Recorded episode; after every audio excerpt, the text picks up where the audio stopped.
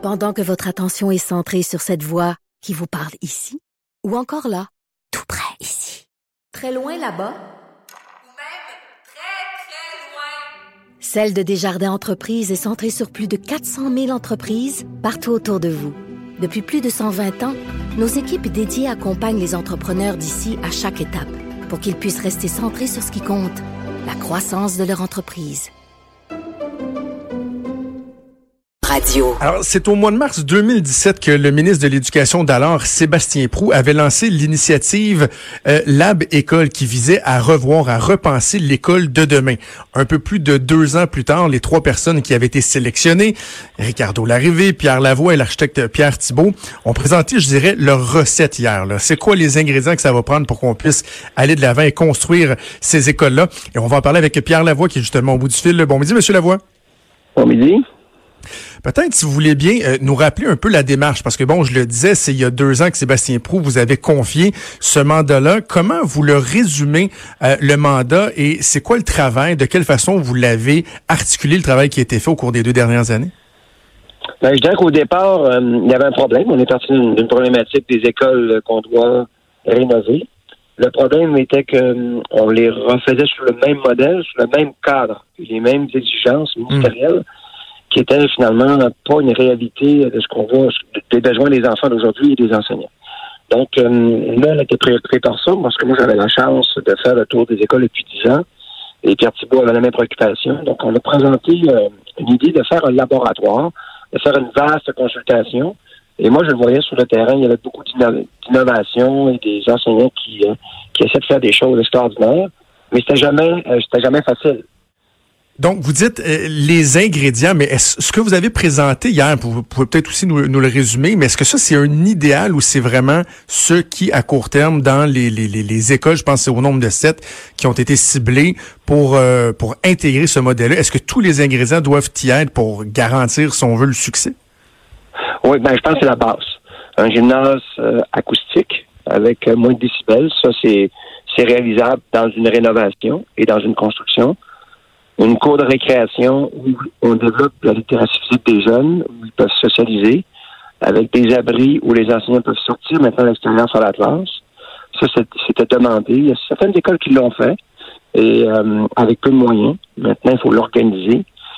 Bien entendu, la classe, où se passe 80% de, la job, si on peut dire, euh, là, l'enseignant lui a besoin qu'on lui donne un milieu un peu plus flexible. Ça veut dire que les pupitres euh, n'existent plus. On est dans hmm. un milieu où c'est vraiment, euh, euh, je dirais, c'est on donne l'espace, on la rend plus flexible. Un exemple, si l'enseignant veut faire bouger ses élèves dans la classe, il peut le faire maintenant. Les pupitres ne sont pas en conflit avec avec cette nouvelle pédagogie, mais également plus de fenestration, plus de lumière et les couloirs qui sont en lien avec l'école. Donc, le couloir, actuellement, ça sert à accrocher les vêtements des jeunes. Non, il y aura des zones pour ça, pour laisser l'espace euh, disponible pour les enseignants. Donc, euh, tout été pensé en fonction du besoin d'élèves et de l'enseignant. Bien entendu, qu'est-ce que ça amène? Ben, ça amène des coûts supplémentaires. On ne cachera pas, là. Euh, on ajoute des espaces, un endroit pour socialiser, un endroit pour, pour, pouvoir manger maintenant, parce que les services agricoles étaient beaucoup trop petits. Donc, il fallait les faire beaucoup plus grands. Donc, tout cet espace qui est entre 20 et 25% plus grand, plus d'espace qu'on a besoin pour atteindre les objectifs, ben ça sur des coûts également.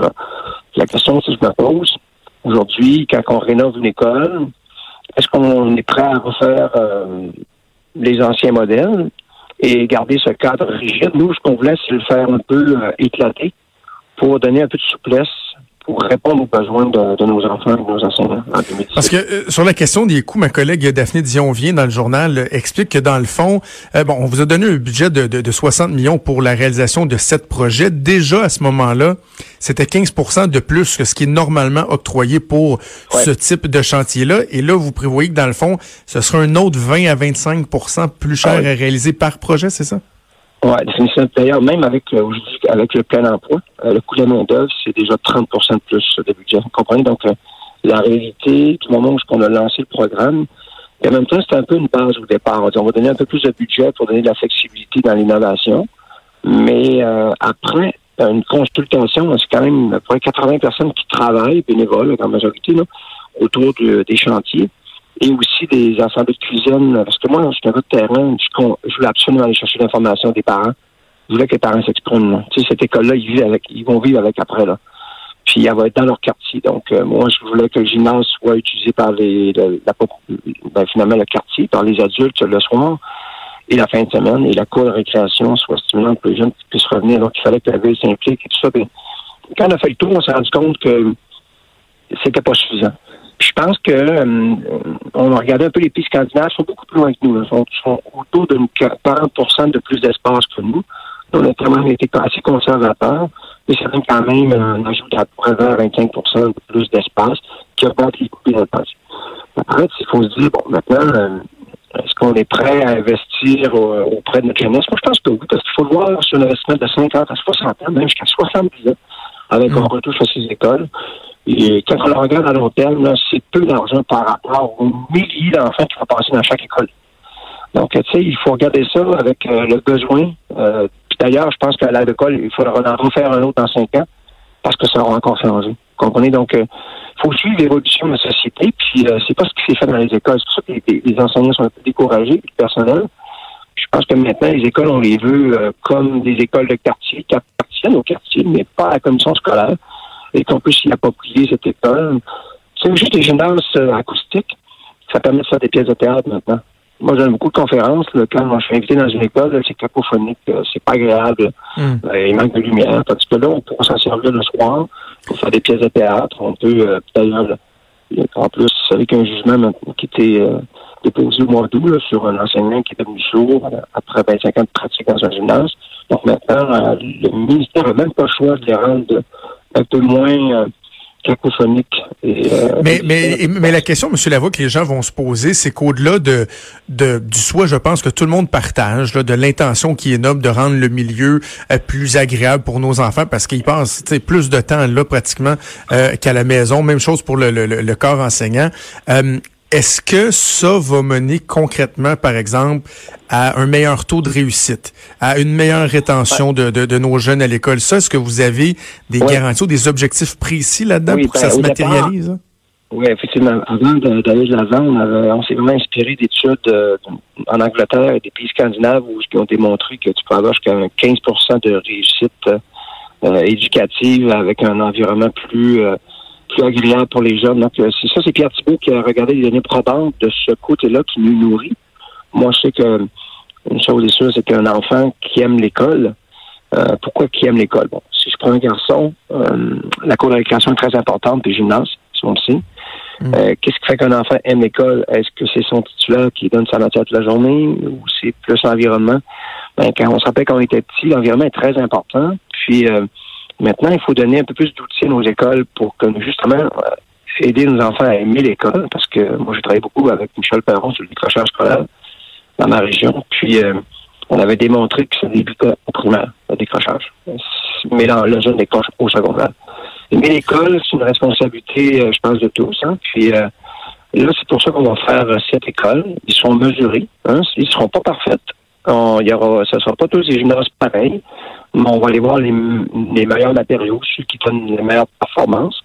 Puis moi, je considère que arrêtons de construire la même école partout, ce qu'on a fait d'ailleurs il, y a, il y a 60 ans. Allons dans des écoles, je pense qu'une école qui est construite dans ma région, Saguenay, elle doit être différente qu'une école qui est construite au centre-ville de Montréal, hein, comme une école qui est construite en Gaspésie. Donnons-leur la couleur. Puis le concours d'architecture, ça, je vous le dis, c'est important. Euh, le concours, je pense qu'il est important. C'est la première fois qu'on qu'on demande à toute l'intelligence architecturale du Québec de se concentrer sur des écoles de demain. D'abord, nous, on leur donne l'alphabet. Eux vont on, s'attend à avoir 300 firmes d'architectes qui vont soumettre des projets pour cette école. C'est la première fois que ça se fait en 50 ans. Puis moi, je pense qu'ils vont ressortir des choses extrêmement innovantes, parce qu'eux aussi vont, vont, vont se creuser la tête.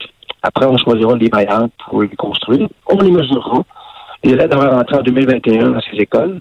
On les mesurera immédiatement après pour vérifier l'efficacité. Puis euh, où on s'en va tromper, on ne le répétera pas. Et où on aura réussi, ben, on devra continuer. Avez-vous, M. Lavoie, dans, dans, dans, toute la démarche, finalement, la, la collaboration des syndicats d'enseignants? Parce qu'eux, là, ils s'étaient scandalisés quand Sébastien Prou vous a confié ce mandat-là. Il y a même des enseignants ouais. d'Ottawa qui étaient sortis dans la rue, qui avaient manifesté contre les projets euh, de la bécole en disant non, non, c'était nous, nous, on le sait. Finalement, avez-vous réussi à les rallier? C'est vrai. Euh, je pense que, ben, je pense aujourd'hui, on n'a reçu plus aucune critique de leur part. Au départ, je peux comprendre. J'étais le premier à dénoncer qu'il y avait eu un, milliard de coupures en cinq ans dans les écoles. Puis, euh, puis même j'ai dénoncé dernièrement que c'est pas vrai qu'on a priorisé l'éducation parce que avec une augmentation de 5,6% euh, sur un budget de 24 milliards en éducation, puis un budget de 5,6 euh, d'augmentation en santé sur un budget de 44 milliards, ben, on voit où était encore la priorité. Donc, l'éducation n'est pas encore une priorité, puis les syndicats vivent avec, avec leurs enseignants qui subissent. Ben, vous pouvez pas dire que c'est pas une priorité, là, quand même, M. Lavoie, là, de, de, de peut-être dire que c'est pas la priorité absolue, OK, là, selon l'analyse, mais ce gouvernement-là vraiment veut se concentrer sur l'éducation. Ah, non, non, non, je veux dire, mais ce que je veux dire par rapport à la santé, la santé, il euh, faut savoir, ça, ça bientôt 70 de nos en 2030. Là. Donc, euh, et puis on semble pas du tout euh, hmm. aller vers la prévention. Donc, euh, moi, ce qui me préoccupe, je sais très bien que le problème de santé des Québécois, c'est un problème d'éducation. Donc, il y a une urgence de s'investir en éducation pour passer des valeurs comme les valeurs de l'environnement, comme les valeurs des syndics de vie. Ça se passe dans les écoles maintenant. Est-ce qu'on peut leur donner des meilleurs environnements? Est-ce qu'on peut leur donner des classes qui puissent bouger? Donc, les syndicats, au départ, je peux comprendre, mon Pierre Lavoie, c'est un cycliste, mais non, ça fait... ça 27 millions qu'on remet dans, depuis 7 ans dans les écoles primaires en achat d'équipements pour les faire bouger. Euh, on essaie de faire des programmes clairement pour les écoles. Euh, je connais, j'ai un petit peu de connaissance de ma partie à moi, OK? Oui, on peut, on peut absolument pas questionner votre dévouement, là, ça c'est clair. Euh, je, en terminant sur sur le, les montants euh, supplémentaires que ça nécessite, avez-vous des craintes? Est-ce que vous avez des signaux qui sont positifs de la part du gouvernement? Est-ce qu'on va allonger euh, les sommes nécessaires? Ouais, Pour l'instant, on n'a pas encore de confirmation officielle, mais les signes sont euh, positif parce que, bon, euh, vu qu'on est un, un, laboratoire, on veut vraiment faire notre travail jusqu'à la fin. Euh, pour l'instant, on n'a pas encore de confirmation officielle que tout va aller de l'avant, mais il y a quand même un empressement pour nous. Là. Les concours devraient être lancés d'ici le 1er mai. Donc, ça devrait se passer d'ici deux, trois semaines. Donc, les augmentations de coûts, c'est dans la cour du ministère de l'Éducation et du Trésor, bien entendu. Là. Mhm. C'est eux qui vont décider s'ils ils vont de l'avant pour l'augmentation. Puis c'est à nous de justifier. On le justifie par des ajouts d'espace. Tout ça est, est justifié, mais après, c'est eux qui prennent la décision. Sinon, s'ils décident de pas y aller, euh, ben on, on, perd le côté, selon moi, euh, innovation, parce que ce qu'on veut vraiment, c'est d'être capable de tester des choses. Et ça, veut, veut pas, quand on construit un nouvel appareil comme le C-Series, ben, on a investi, on a finalement produit l'appareil commercial le plus moderne au monde qui va être ancien, c'est l'Airbus 220 présentement.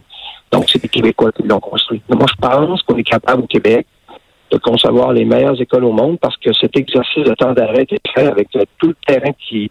D'ailleurs, c'est pour ça que les syndicats ont réalisé que dans mon chantier, ben, sur les 14 personnes, il y avait 11 enseignants, que tout le hmm. terrain était impliqué. Mais au départ, c'était on n'a pas eu le temps de l'expliquer, puis c'est parti un peu de travers. Mais moi, j'essaie de rassurer là, tout le monde va être là, donc vous en faites pas, là. Tout le monde va s'exprimer, surtout les enseignants, les parents, et bien entendu, ceux qui vivent, on arrive avec l'école après, les, les citoyens. Pierre Lavoie, merci beaucoup. Nous avons parlé ce midi. Merci, Jonathan. Merci. Donc, avec Pierre Lavoie, on parlait des, euh, des labs écoles, euh, les ingrédients, la recette, les 12 ingrédients incontournables qui ont été présentés hier. Euh, vous savez, j'en parle souvent, là, moi, la réussite des jeunes à l'école, surtout chez les jeunes garçons, c'est un, cheval de bataille majeur pour moi. On, ça soulève certaines questions. Est-ce qu'on on peut vraiment aller jusqu'au bout de nos euh, de notre idéal? Est-ce que tout ce qui est là-dedans peut être inclus euh, dans chaque projet d'école? Parce que là, c'est des sommes qui sont importantes. Là, les, les, les firmes d'architecture qui vont présenter des projets, est-ce qu'on va encore aller un peu plus loin? Est-ce que est-ce qu'à un moment donné, on devra tracer une ligne?